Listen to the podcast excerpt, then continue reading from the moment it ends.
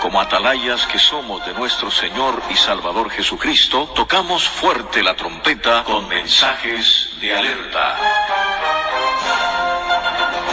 Y hermanos y amigos, en una ocasión Jesucristo habló estas palabras y dijo a los hijos de Israel, dijo, obediencia quiero y no sacrificio.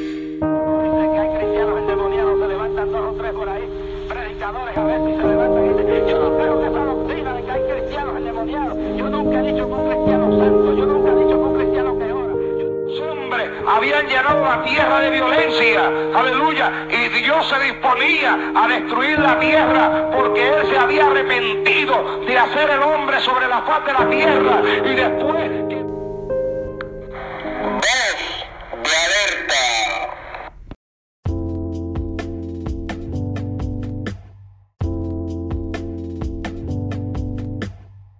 Gloria a Dios. Así que vamos a estar hablando en el libro de Habacuc, capítulo 3.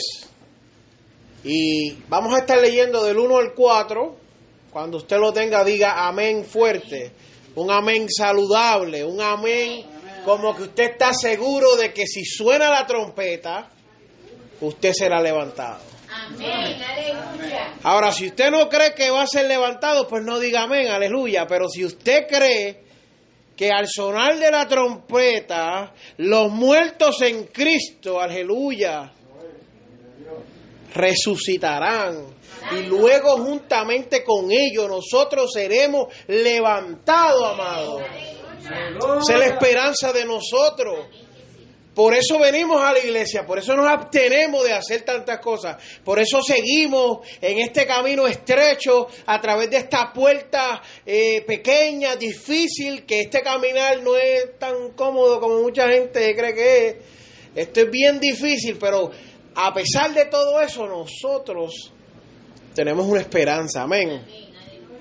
Vamos a estar leyendo Habacuc capítulo 3, versículo del 1 al 4 y lee en el nombre del Padre, del Hijo y del Espíritu Santo. Amén. Oración del profeta Habacuc sobre Sigionot. Oh Jehová, he oído tu palabra y temí. Oh Jehová, aviva tu obra en medio de los tiempos, y en medio de los tiempos hazla conocer. En la ira, acuérdate de la misericordia. Dios vendrá de Temán y el santo desde el monte de Parán. Su gloria cubrió los cielos y la tierra se llenó de su alabanza y el esplendor fue como una luz. Rayos brillantes salían de su mano y allí estaba escondido su poder. Puede sentarse. Ya el pastor oró por nosotros. Amén.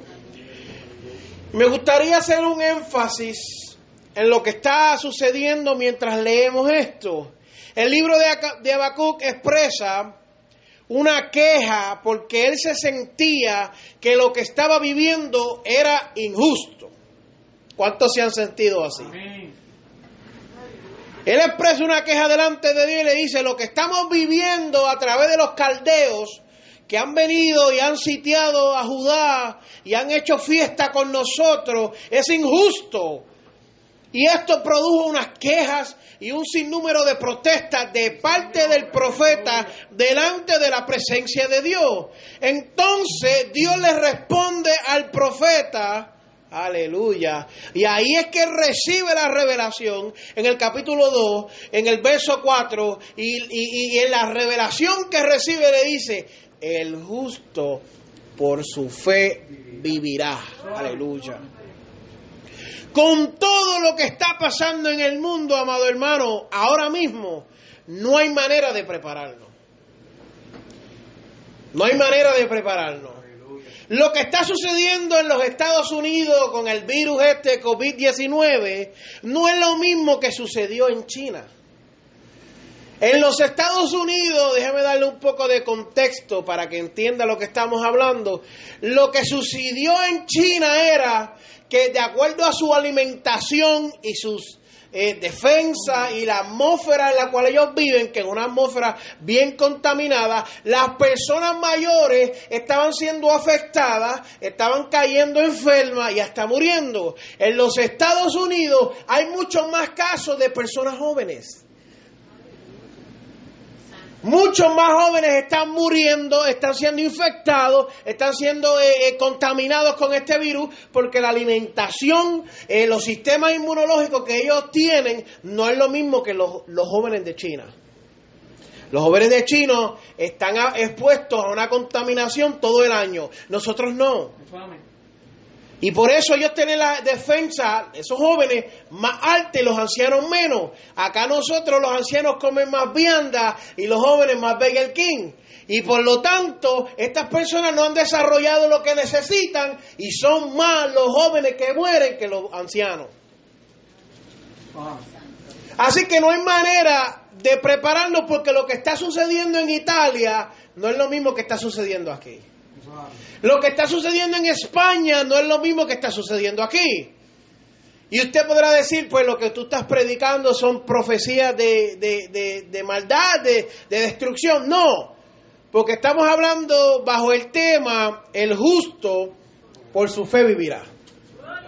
No importa de la manera que usted quiera bañarse con hand sanitizer o si compra alcohol, wipes o lo que sea, eh, el virus este mortal se está manifestando de una manera que tal vez usted no se pueda preparar. Y yo no vengo a traerle desesperanza a su vida. Lo que tengo que decirle es que usted tiene que cambiar el pensamiento de que tal vez un hand sanitizer lo puede guardar a usted, porque lo único que lo puede guardar a usted es el Señor Jesucristo. Y no es que seamos fanáticos, no es que seamos extremistas, es que la realidad es que no tenemos más nada que creer. Esto no se trata de que es un cuento de, de- viejos, como dicen, un cuento de hadas. Esto se trata de que la ciencia no tiene contestación, pero la oración sí la tiene. Porque si la ciencia tuviera contestación, cuando salió este virus el año pasado, ya se hubiera detenido. ¿Me entiende lo que está sucediendo?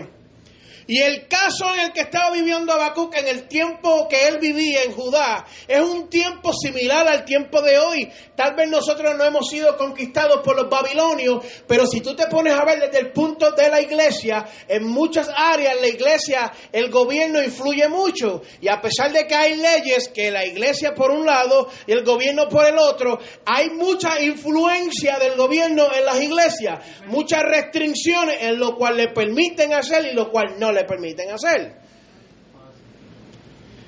Y muchos pastores, muchos evangelistas, muchos profetas, mucha gente llena del Espíritu Santo se ha quejado, ha sentido protesta. Las leyes que se hacen hoy en día, amado, no, eso no es para defendernos a nosotros. Yo te puedo decir que yo estoy en contra del aborto y cada día se legalizan más estados para, para que las mujeres tengan lugares donde ir a abortar. Cuando tú miras, y vamos a entrar en eso, cuando tú miras las estadísticas, porque la gente habla sin saber, los casos de mujeres que van a abortar por violación son menos del 0.5%. Son mujeres y hombres que están viviendo una vida a lo loco, una vida desenfrenada, dada al pecado, y entonces dicen, esta mala opción, esta mala decisión que tomé, pues produjo este niño, pues no puedo tenerlo porque no va en lo que yo estoy planeando en mi vida. No es porque el niño va a morir en nacimiento ni la mamá, porque esos casos también son El número uno eh, propósito por cual la gente trata de abortar y matar a estos niños es porque no está bien, no cabe bien en su, en su schedule. En mi calendario un niño ahora no, no estaría muy bueno. Y cuando usted ve eso, amado, nosotros las personas que nos damos a Cristo y vivimos moralmente, nos afecta, nos duele, nos lastima. Porque el Evangelio de Cristo lo que trae es vida, no asesinato.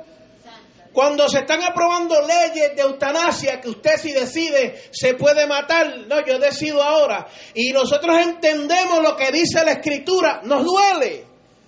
Nos molesta, nos incomoda cuando hay lugares que la pornografía, la prostitución, el desenfreno sexual está rampando, donde hay iglesias que se están levantando, donde hay pastores que predican desnudos, la congregación está desnuda y nosotros entendemos esa inmoralidad, podemos entender lo que vivía Habacuc en aquel tiempo, porque protestamos, nos sentimos que estamos viviendo injustamente. Por lo menos yo lo siento. Yo veo una iglesia en la playa que está todo el mundo, no en bikini, desnudo. Yo siento celo. Yo siento que me hiero. Yo veo una iglesia que, que tiene un super templo y tiene aviones y carros y lo que hace es ser pastores corruptos. Yo me siento, yo me duelo, porque mi deseo son las almas. Mira, por sobre todas las cosas de todo esto, mi deseo es compartirle a la gente lo que Dios hizo conmigo. Que si Dios lo hizo conmigo, lo puede hacer con usted también. Mi, pues, mi deseo más grande antes de traerte cuatro o cinco versos de la Biblia es decirte que Cristo me sanó, que Cristo me levantó, que Cristo me, me salvó, que hubo un momento donde mi propia familia no entendía que yo tenía un propósito, pero allí Dios me encontró. Aleluya. Cuando yo veo estas situaciones sucediendo en el mundo, este desenfreno, donde todo el mundo vive como si no le importara, pues yo me siento y también me siento que estoy viviendo en un tiempo injusto, donde en tu trabajo la gente puede traer material pornográfico, pero tú no puedes llevar un tratado. Donde en la escuela a los niños se les enseña acerca de cosas, no voy a hablar de lo que es la comunidad de todas las letras, pero se le enseña unas cosas por las cuales el cerebro del niño no está preparada. Pero sí se le restringe la oración, gracias a Dios, porque eh, de alguna manera u otra Dios tiene que abrirnos un espacio de respiro. Y ahora pues se está permitiendo la oración otra vez, se está permitiendo la Biblia, sabe Dios cuánto eso dure, pero usted agárrelo y disfrútelo todo el tiempo que lo tengamos, porque eh, eh, eh, donde se le enseñaba, mira, eh, eh, hay dos papás, hay dos mamás, eh, usted puede escoger, tú eres niño, pero tú puedes decidir lo que tú quieres ser. Y esas cosas los niños no están preparados. El niño no está preparado para elegir un presidente, ¿verdad que no? Hay leyes que prohíben que eh, antes de cierta edad tú votes y escojas. ¿Por qué? Porque se entiende, de acuerdo a esas personas que hacen esas leyes, que tú no estás preparado para tomar una decisión correcta ante ellos, ¿verdad que no? Tampoco lo puedes hacer antes como niño y decidir qué tú quieres ser. Y hay cosas que están sucediendo, amado, que uno como cristiano se siente. Pero yo quiero decirte que Romanos 1.17 dice, porque en el Evangelio la justicia de Dios se revela por fe y para fe. Como está escrito, el justo por su fe vivirá. Cuando la palabra dice la justicia de Dios se revela por fe y para fe, amado, esto usted tiene que creerlo. Esto de la fe, si usted no cree, no funciona. Si usted no lo cree, no funciona. La justicia de Dios se revela por fe y para fe. Aleluya. Cuando usted lee y dice, porque por gracia sos salvo por medio de la fe, y esto no de vosotros, pues esto es don de Dios. ¿Sabes lo que es un don de Dios? Es un regalo de Dios. No por obras para que nadie se gloríe. Esto lo dice Efesios 2, 8 y 9. Cuando esto lo dice así, mire hermano, le dice que no importa lo que usted haga. No importa lo que usted piense, lo que usted ah, quiera obtener, quién usted es en la sociedad, qué posición alcanzó, eso no le importa a Dios. La salvación es un regalo que Dios da. Y se la da a usted, que puede ser el gobernador de Florida, y se lo puede dar a un deambulante en la calle. Igualmente, la salvación de Dios es un regalo. Y le dice, usted no la puede comprar por las cosas buenas que usted haga. Y no se equivoque ahí porque usted no es salvo por, por, por obra. Usted no es salvo por obra, pero sí lo es condenado por las obras que no hace. Quiere decir que la salvación está atada con las obras y es que usted tiene que hacer obra. Porque si no las hace, usted es condenado. Pero usted no se puede ganar el cielo por los méritos de usted mismo. Usted se gana el cielo por los méritos de Jesucristo. Por eso cuando yo le digo que esto que está sucediendo a nivel mundial, usted tiene que entender, amado hermano, que no importa lo que nosotros hagamos, nosotros no podemos crear una diferencia. Me refiero en en el mundo espiritual en lo que, cons- lo que constiene a la salvación. Usted puede venir a la iglesia todos los días de la semana, aleluya, y puede perderse. Y usted enfermo, nunca haber venido a la iglesia, alguien va al hospital y le revela el plan de salvación y usted se salva. Por eso es que usted tiene que vivir con temor y con temblor. Lo que estamos viviendo en el mundo ahora, amados, no está fácil. Y no solamente por este virus, porque créame que hay muchas cosas más conspirando. La gente dice, mira lo que está sucediendo en China. Bueno, en China estaban destruyendo iglesias al por mayor. Yo pertenezco a, a- yo pertenezco a una gente que ayuda a unos grupos misioneros, ¿verdad? Que mandan tratados y cosas así, y ellos te mandan información de allá y dicen que hay gente que se regocija porque en China ellos se meten en un barquito en un botecito, en una lanchita, y llegan al medio del lago, y allí está el pastor dividiendo la Biblia, y tengo hermano, a usted le toca leer Génesis hoy. Tenga hermano, a usted le toca leer ahí Hebreos hoy. Tenga hermano, le toca leer allá. Y esa gente se regocija por eso. Y quiero hablarle una cosa de eso ahora en un minuto, pero esa gente con un libro de la Biblia se goza y a veces nosotros tenemos cinco y seis Biblias, seis y siete libros para estudiar y, y- y- y- nos podemos perder con toda esa información. Y ellos con un libro, amado, están viviendo el mejor tiempo. Y dicen ellos, los testimonios de los pastores que vienen de allá, que por un tiempo, el año pasado, pasaron unas reglas. Porque usted sabe que China es un país comunista por hablar de muchas de las cosas que están sucediendo. Y es un país comunista y tienen muchas religiones, pero dentro de esas religiones son religiones aprendidas. Lo que es el budismo, el hinduismo y todas esas cosas, pues son los que predominan, no el pentecostalismo, no el cristianismo y todo eso. Pasaron una regla donde por un tiempo le permitieron ser parte de cualquier religión que ellos quisieran. Y dice el que el pastor que pues la persecución en contra de la iglesia bajó, porque ya le estaban dando más oportunidad eh, a que se congregaran, a que hicieran cosas. Pues ¿qué sucede? Él dice que el tiempo que no hubo persecución, porque mientras tanto, como le estaba hablando, ellos se van allá escondidos al lago y en cuevas y sitios así, porque es prohibido. Es prohibido tener literatura cristiana, es prohibido hablar de eso, usted lo meten preso y hay lugares donde hasta pierde su vida. Le queman las iglesias, le queman las casas, le queman los carros, le queman los hijos, le hacen esas cosas. Pues ¿qué sucede? Cuando pasan estas reglas que baja las persecuciones, la iglesia empieza a menguar. Y él dice, ojalá y volvieran esas persecuciones que teníamos, que tenía la iglesia en un avivamiento ferviente, aleluya. Y por eso yo digo, ahora mismo lo que está sucediendo es para que provoque en nosotros un avivamiento ferviente. Esto de lo que está sucediendo en los Estados Unidos solamente revela quién tú eres en tu casa.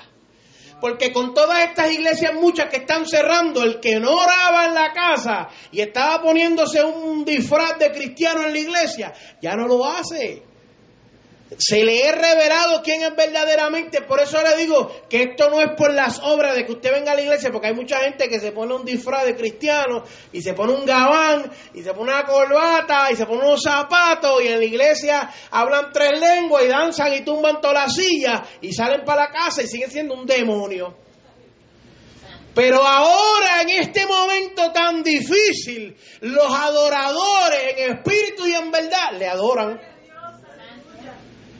Porque el que le adora en su casa desde, desde sí y el que busca a Dios de su presencia allá desde su casa, cuando viene a la iglesia lo que hace es que lo refleja. Y si no puede venir a la iglesia, el culto sigue en su casa.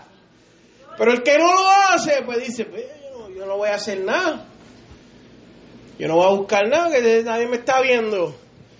Hay gente que busca estas posiciones en la iglesia por ministerio. Hay gente que hace estas actuaciones porque cree que "Ay, hermano me va a ver salvo, y me va a ver santo, aleluya, soy el más santo. Pero en la casa tiene una araña peluda en el corazón. No tiene al Señor de verdad. Y es triste decirlo, amado, pero la verdad hay que predicarla.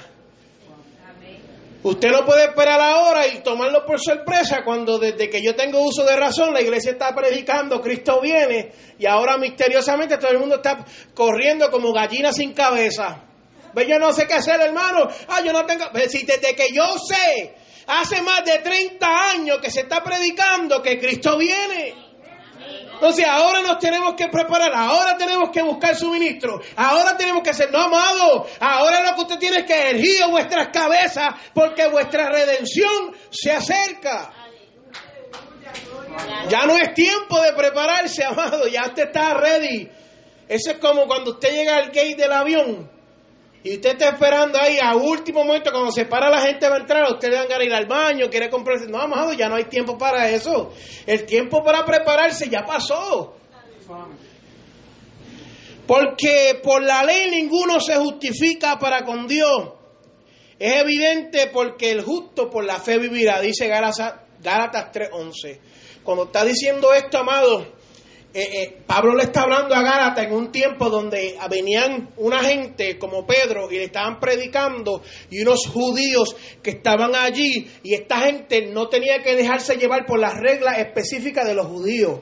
Y él está, ellos le están diciendo, mira, yo necesito que ustedes se circunciden y yo necesito que ustedes hagan esto, cuando ya las reglas que se le habían impuesto eran otras. Y cuando él ve todas esas cosas, Pablo viene y rompe con todo ese estigma y le dice, nada de eso le aplica ustedes. Ustedes no se pueden salvar por la ley.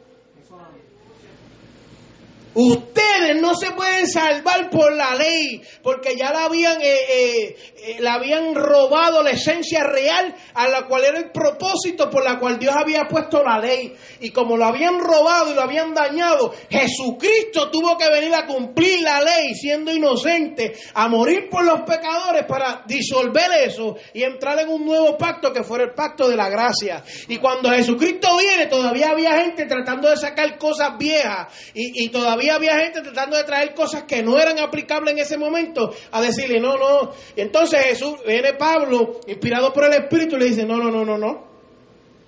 Lo que usted haga por la ley, primero le dije que no se salva por obra. Usted no se puede salvar por las obras. Usted se salva por fe, el justo por la fe vivirá. Usted no puede vivir en obra. Ahora le digo que tampoco puede vivir según la ley, porque el justo por la fe vivirá. La ley y la fe no van juntas. Usted puede venir aquí y ser la persona más dedicada al Evangelio y todavía tener secretitos y cosas ocultas en su corazón. Usted sabe que la prueba revela quién verdaderamente es usted. El, el momento de escasez revela quién verdaderamente es usted. ¿Por qué esta prueba? Porque Dios quiere que tú sepas que eso tienes que reforzarlo. ¿Por qué esta situación no la entiendo? Porque Dios está mostrándote. Dios no necesita saber eso, hermano, porque Dios lo sabe ya. Dios sabe todo. Nada de esto toma por sorpresa a Dios. Vamos a dejar eso claro. Nosotros somos los que nos ponemos unas capas y nos creemos. Y cuando viene la prueba, esa capa es quitada y nos vemos otra vez y decimos, ¡uh! Ese monstruo que yo veo ahí, pues ese monstruo lo tenías escondido. Ese monstruo estaba ahí escondido todavía. Y eso es lo que está sucediendo a través de todas estas situaciones a nivel mundial, amado hermano. ¿Usted se cree que esto es nuevo? No es nuevo. ¿Usted se cree que es lo que el sistema del gobierno cayéndose y, el caos que hay en todos los gobiernos a nivel mundial? Y, todo el caos que hay a nivel de, que no hay dinero, eh, la gasolina, guerra, peste, eh, rumores de guerra, temblores, tembló en Utah, tembló en Puerto Rico. Amado, ¿usted se cree que eso es nuevo? Usted no tiene manera de cómo. Yo dije, si viene un huracán para Florida este año, yo me voy para Tennessee. Porque a Tennessee los huracanes no llegan. Pasaron unos tornados y arrancaron un pueblo completo. Yo dije, espérate. Uf, ¿Qué es mejor? Un huracán que te están diciendo por una semana O que tú estés acostado durmiendo y de momento suena una alarma y hay casas volando.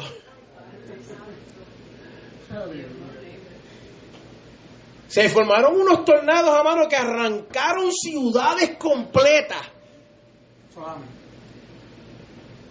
Si nos vamos más adentro, en Utah un terremoto 5.7, destruyendo un montón de edificios. No hay lugar donde esconderse, amado. Y, y- le quiero decir algo ahorita al final, que es la cherry en top del el cake. Pero usted viva por fe. Usted viva por fe. Usted quiere leer las noticias, lo que va a suceder. Usted quiere leer lo que está sucediendo. Le hace Mateo 24.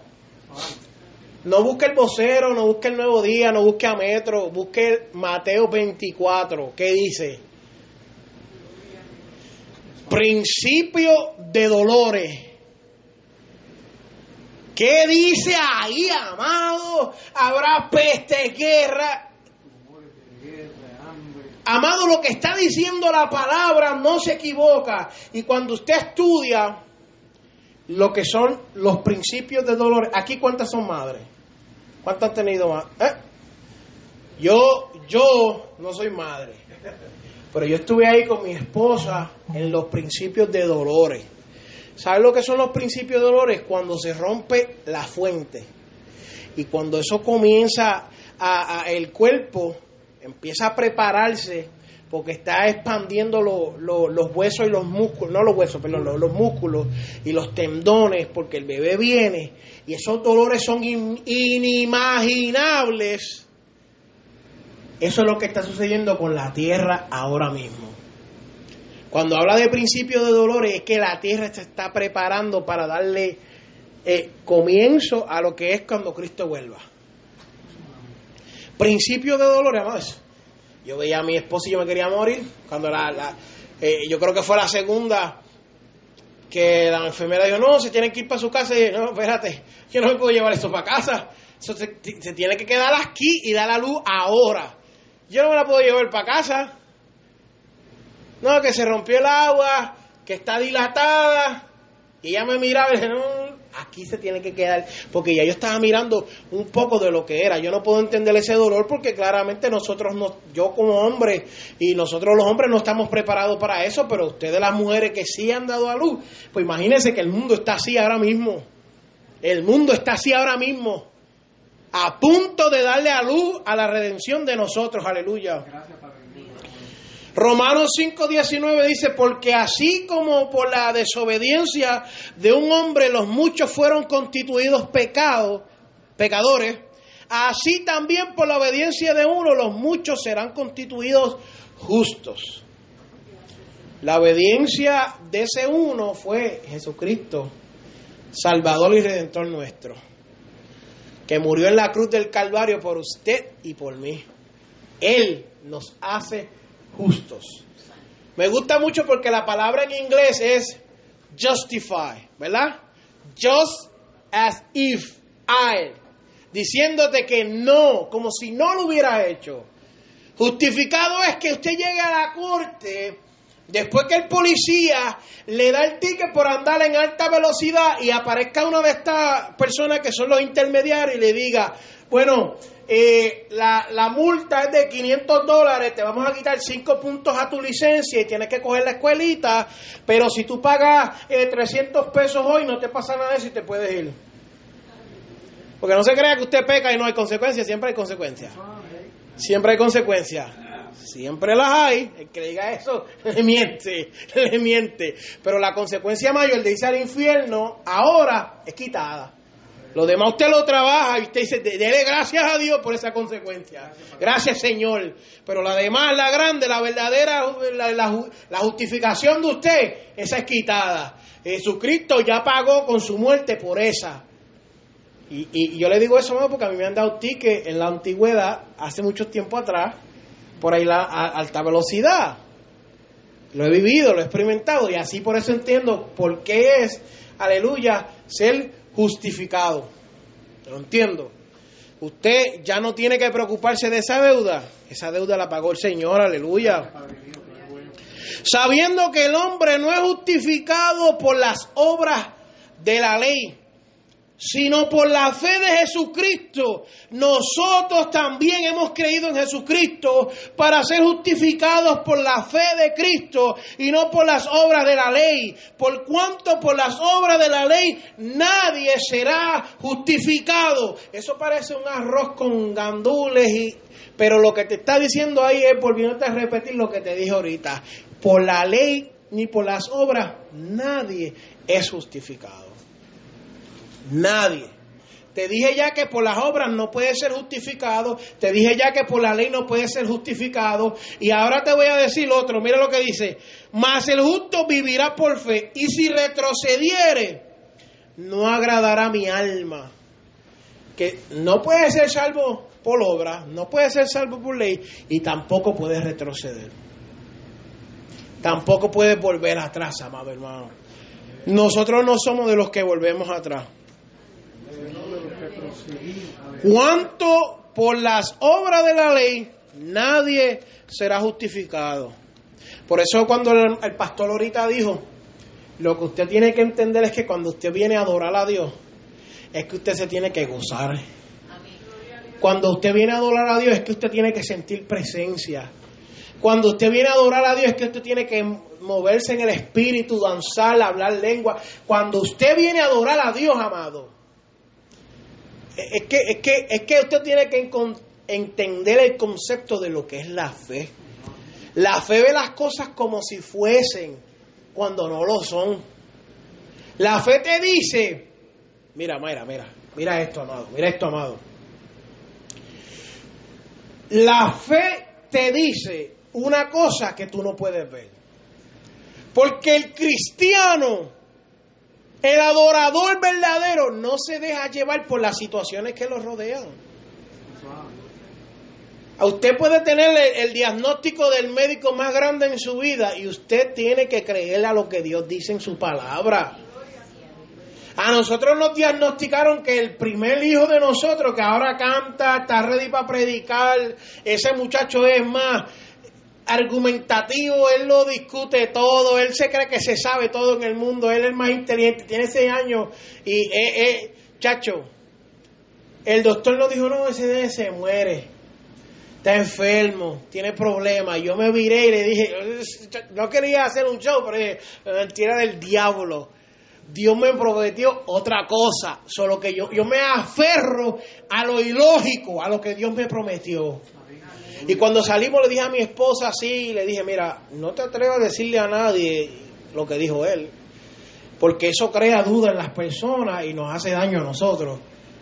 Vamos a mantenerlo callado, porque ese doctor no sabe nada. A mí Dios me prometió algo. Y yo sé que yo voy a ver lo que Dios me prometió. Cuando la nena venía, mi suegra, yo no pude ver porque a mí me pone mal la sangre. Mi suegra dice que la nena venía, la segunda, enrollada con el cordón umbilical en el cuello. Pero lo que no sabía eh, eh, eh, la vida, el momento y todo es que esos niños yo se los había dedicado al Señor. Y que ya Dios nos había dicho que tenía promesas con ellos. Y yo le dije al Señor, tú me lo diste y sea como sea, yo sé que tú vas a cumplir lo que tú prometiste. Y ya me aferré a lo ilógico. Hay gente, mira, se necesita más fe. se necesita, se necesita, aleluya, ser más ilógico para creer a las cosas adversas en, cuent- en- en- en contra de nosotros que para creer en las cosas de Dios. Es más fácil, aleluya, creerle a Dios en nuestras dificultades que creerle a las adversidades. Usted no ha visto a las personas que no creen en Dios y están caminando como los locos y diciendo cosas que no tienen sentido y hablando de cosas como que todo el mundo en el mundo entero está en contra de ellos y se los va a comer. O sea, yo no puedo ir para allá, mira, y todo el tiempo como, como, como en un miedo. Yo me rehuso a vivir en ese miedo, aleluya. Que si el gobierno viene a buscarnos, que si vienen los extraterrestres, yo me rehuso a creer en todo eso. No, no es que, eh, eh, que hay gente mala, la hay. Y no desecho esa opción de que haya gente mala conspirando en contra de nosotros, porque tampoco es que no. Pero yo me rehuso a permitirle que eso tenga efecto en mi vida. Yo me rehuso a creer que en el trabajo lo van a cerrar, que me voy a quedar sin casa. Pues Dios Dios, Dios quitó, sea el nombre de Dios bendito. Cacho, con todas las cosas que yo vivo en este mundo, lo menos que me impacta a mí es un virus tan bobo. Con todo lo que yo he vivido en esta vida, y me, mira, amado, yo no le tengo miedo a eso. Yo perdí casas, carros, trabajo bueno, con buenas pagas, amistades, familiares, que eso yo jamás pensé que se iban. Gracias te damos, Señor. El que cree en el Hijo tiene vida eterna, pero el que se niega a creer en el Hijo no verá la vida, sino que la ira de Dios está sobre él. Y la ira de Dios no es que Dios va a bajar del cielo y te va a dar con una correa. No hay peor ira, amado hermano, que vivir fuera de la presencia de Dios. Yo no sé cómo la gente puede hacerlo, levantarse y vivir la vida como a lo loco, pero yo necesito levantarme y pedirle fuerza al Señor. Yo necesito, aunque sea dormido, levantándome, vistiéndome, decirle, Señor, yo te necesito en este día. Eh, estaba escuchando a un comediante que hablaba y, y quiero recalcar de que las situaciones que nos rodean no dicta quiénes somos nosotros. Estaba hablando, escuchando un comediante que dice que cuando está llegando a hacer un, show, lo llamaron para hacer un show a, la- a las tropas en Afganistán. Y, y él dice, pues voy porque puede ser una puerta que se me abre, ¿sabes? No, no recibo mucho income, pues esto me puede cambiar la vida. Dice cuando va, los aviones normalmente van bajando así, ¿no? Aquel dice, y bajó porque lo tumban. Y dice que en medio de la función empezaron a caer bombas. No ahí, cerca. Y dice que él se tiró patas arriba y se bajó así. Cuando él miró, estaban todos los soldados parados. Y dice, pero ¿qué, qué es esto? Si yo estoy muerto de miedo. Entonces le pregunta a un sargento, ven acá. ¿Qué está pasando aquí? Sí, que ustedes no tienen miedo. ¿Ustedes no escucharon esas bombas? Y él le dijo, no. El trabajo del enemigo es meternos miedo. Nosotros no le hacemos el trabajo fácil. Segunda de Timoteo 1.7 dice, porque Dios no nos ha dado un espíritu de cobardía, amado. No nos ha dado espíritu de miedo, no nos ha dado espíritu de temor, no nos ha dado espíritu de estar escondido, nos ha dado un espíritu, ¿sabe de qué?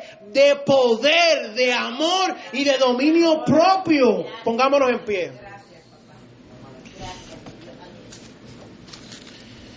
Mi alma te alaba, Dios del cielo. No somos salvos por las obras, no somos salvos por la fe. Tampoco podemos retroceder, amado. Para ser salvos no podemos retroceder. Yo creo que este mensaje debe de ser algo que le refresque a usted hoy quién usted es. Yo creo que estamos en un tiempo donde usted mismo tiene que mirarse usted mismo cara a cara y hablarse en el espejo y decirle, o, o te endereza o te endereza. Maldoqueo le habló a Estel y le dijo, tú tienes que interceder por nosotros. Tienes que ir allá. ¿Sabe lo que dijo Estel? Estel estaba en la mejor posición que podía estar. Estel tenía mucho que ganar, eh, tenía mucho que perder y poco que ganar con lo que iba a hacer. Ella le miró y le dijo, pues, ustedes ayunen allá en Jerusalén y ayúnenlo. Y ayunen allá y allá. Y nosotros vamos a ayunar, yo y mis doncellas. Y vamos a hablar. Y si perezco, que perezca. Cuando los jóvenes hebreos se vieron delante de la, de la, de la realidad de que le dijeron, o adora la estatua, o te echamos al horno de fuego.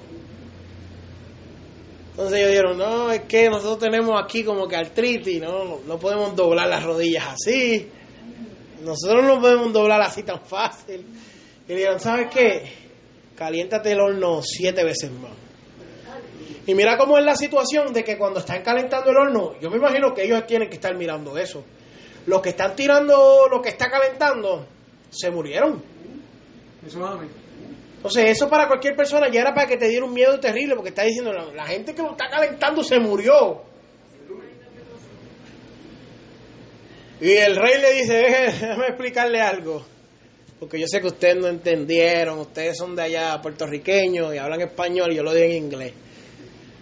Doble la rodilla y ya. No, no. Oh rey, oh rey, no nos postraremos. Dios nos salve o no nos salve de este virus, no nos postraremos. Dios nos salve o no nos salve de las guerras venideras, no nos postraremos. Dios nos salve o no nos salve de los terremotos, tornados, tsunamis, huracanes, no nos postraremos. Y los tiran al fuego, amado. Y cuando el hombre mira, y espérate, ¿qué, qué pasó aquí? Habían tres y ahora hay cuatro. Habían tres echados dentro del fuego y ahora hay cuatro, aleluya. Por eso yo le digo, amado, rehusémonos, vamos a rehusar y decir no, dígale no a toda esta propaganda de miedo, dígale no. Cuando alguien le hable de eso, usted dígale, la sangre de Cristo tiene poder. Cuando alguien le hable de eso, usted dígale, la Biblia dice traer los enfermos y los vamos a ungir. Usted no le tenga miedo a eso. Mira, la Biblia dice, no le tengas miedo al que daña el cuerpo, al que, la, eh, que lo mate. Hacerle al- al alma, eso amén. Sino más bien al que destruye el. Entonces, amados, vamos a tener en conciencia lo que dice la palabra, porque ahora de la nada no nos podemos olvidar lo que dice la palabra. La palabra dice algo y es que no hay, mira, amado, no hay alma forjada que contra usted prospere. No hay alma forjada que, pues que no vamos a vivir toda una vida en gozo y alegría y ahora que viene el momento de prueba nos vamos a echar para atrás y no lo vamos a creer. Tantas cosas que Dios ha hecho por nosotros. ¿Cuántas cosas Dios ha hecho por nosotros? Si Dios ha hecho algo por ti, levanta la mano. Si Dios ha hecho algo por ti, levanta la mano. ¿Y tú crees que Dios no te pudo dejar allá donde tú estabas y que te murieras allá? Y te va a dejar morir aquí, amado. Hay que sacudirse de todo eso que dice el mundo. Hay que rechazar todo eso y seguir creyendo. ¿Usted sabe por qué? Porque usted va a ser luz en medio de las tinieblas. Usted sabe que, que, que- mire, mire, mire, escuche esto, escuche esto. Si usted no cree esto, usted está en un problema serio. En esta área, le voy a decir un secreto, en esta área, en esta área, en esta área, hay como 13 iglesias, 13 ministerios de gente levantando campo. Los hay. Los hay. Los hay. ¿Cuántos hoy están abiertos? Y no estoy criticando a los pastores, eso no es lo que estoy diciendo, eso no es lo que estoy diciendo. No se vaya por allá, eso no es. ¿Cuántos hoy están abiertos? ¿Sabe cuánto? Como tres. ¿Usted sabe cuánto? Como tres. Como tres. En medio de las tinieblas del mundo con necesidad, ustedes que están en la iglesia hoy, llenos del Espíritu Santo, son luz en medio de las tinieblas. Son para que levanten la bandera y aunque el enemigo se levante como río, Jehová levantará bandera, aleluya. La palabra no miente, caerán a tu lado mil y diez mil a tu diestra, mas a ti no llegarán. Las promesas del Señor mías son.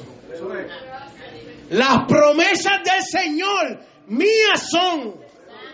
No se deja llevar. El último plato de comida en este mundo es para un cristiano. El último plato de comida en el mundo entero es para un cristiano. No importa lo que usted tenga guardado en su casa, si lo haya hecho con, con, con conocimiento o no. La bendición de Dios, quien es Dios, no se deja llevar por eso. Ahora bien, hacemos entre comillas, tampoco es que ande como los que no tienen conocimiento. Usted prepárese y viva bien y disfrute su vida y, y, y si puede tener, pues bendiga y todo eso. Pero usted no se deje llevar porque yo he visto gente que el, el miedo los consume. Ay, que no tengo salchicha, no tengo agua, no tengo soda, no tengo esto, no hay medicamento, no hay wipe, no hay papel. Usted no se deje llevar por eso. Usted déjese llevar por lo que dice la escritura. Dios, aleluya. Eso es lo que, por eso, por eso, por eso, por eso es que nos debemos dejar llevar. No puede, no puede. Eso, eso es real, es real, está aquí. Pero amado, ya nosotros, mire, ya nosotros estamos viejos para estar retrocediendo para atrás por un virus. Ya nosotros no somos de esa gente que retrocede. La Biblia dice que esa gente son como las nubes que van y vienen como olas del mar. Usted no. Usted es un árbol sem- sembrado con raíces. Sembrado junto a corrientes, aleluya, de agua, que da su fruto a su tiempo y su hoja no cae. Entonces, si usted no cree las promesas, tiene un problema. Y si no las sabe, tiene otro problema más grande. Si no sabe las promesas, tiene un problema malo. Pero si no las cree, tiene otro mayor amado. Usted no, no es que vive en miedo, esa gente en la iglesia no se quieren tocar, y uno en la esquina allá y otro por allá, y, y tiene el isol, y ay, déjese de eso. Hay un virus peor que se llama pecado, y va dentro de usted, y usted va y bochincha por allá escondido, y habla mal del pastor y del siervo y del otro, y eso no lo va a contaminar, y eso no lo va a matar. Límpiese de eso primero, y después nos limpiamos la mano con hand sanitizer. Miedos, construcciones que tenemos en la mente, porque eso lo dice. Tenemos unas fortalezas en la mente que creemos que el culto, que la vida, que el servicio, que Dios es de una manera y no es cierto. Creemos que como adoramos a Dios, como vivimos, como nos comportamos es la única manera existente y no es así. Esos son virus más malos. Eso sí mata, eso sí dan. Ay, amado, si usted supiera. Si eso no está en usted, límpiase ahí. Mire, eso no me pega nada. Eso no me alcanza. ¿Saben los que andan así?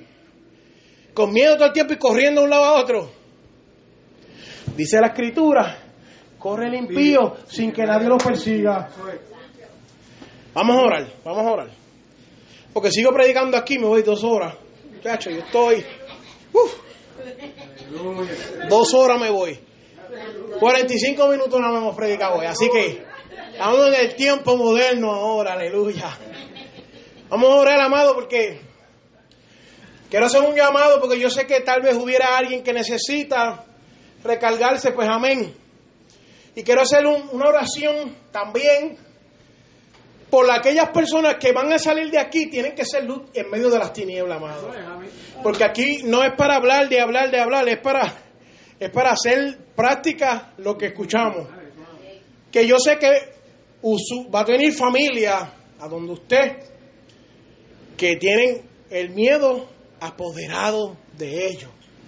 Va a venir personas desde la misma iglesia que le van a hablar con miedo, con terror por lo que está sucediendo, porque eso es como el mundo lo pinta. Pero vuelvo y repito, las circunstancias que nos rodean, aleluya, no determinan quién es usted en Cristo, aleluya. Usted puede ver todo lo contrario en su contra y todavía usted está a favor de Dios. El mundo entero puede irse en contra de usted y todavía usted está a favor de Dios, aleluya. Así que vamos a orar. Amantísimo Dios y Padre Celestial, en esta hora hago un llamado, Dios mío, cualquier alma que necesite algo de ti, Dios mío. Porque yo entiendo, Dios mío, que tú renuevas las fuerzas como el búfalo, Dios mío.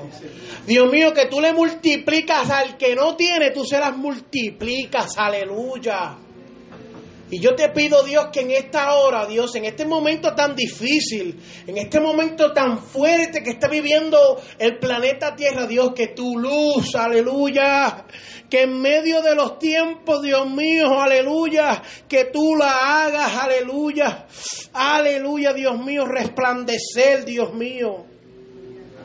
Señor, que tú avives tu obra en medio de los tiempos. Y en medio de los tiempos, Señor, hazla conocer, Dios mío.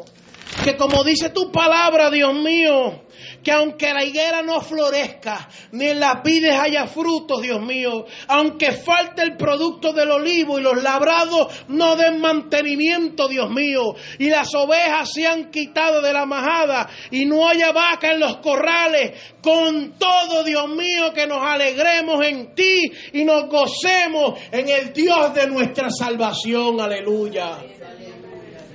Yo te pido que tú levantes hoy una, una línea de creyentes valientes, Dios mío. Porque la cosa no es que no tengamos miedo, es que podamos vencer el miedo. Porque el miedo siempre viene, pero que lo podamos vencer. Que tengamos la habilidad de pasar por encima de lo que veamos, Dios mío. Por eso yo en esta hora vengo ante ti, Señor. Y si hubiera alguien que necesite algo, Dios mío, ahí donde está, ahí donde está, ahí donde está Dios. ¿Dónde está Dios mío? ¿Dónde está Dios mío? Revélale que hay talento, Dios mío. Revélale que hay dones, Dios mío. Revélale que hay ministerio, Dios mío. Señor, revela, revela, revela, revela. Señor, ahí donde está Dios mío, ahí donde está. Glorifícate, Espíritu Santo. Señor, que la gloria y la honra es tuya, Dios mío. Señor, que la gloria y la honra es tuya, Dios mío. Que el justo por su fe vivirá, aleluya. Amén, aleluya. Quiero dar gracias.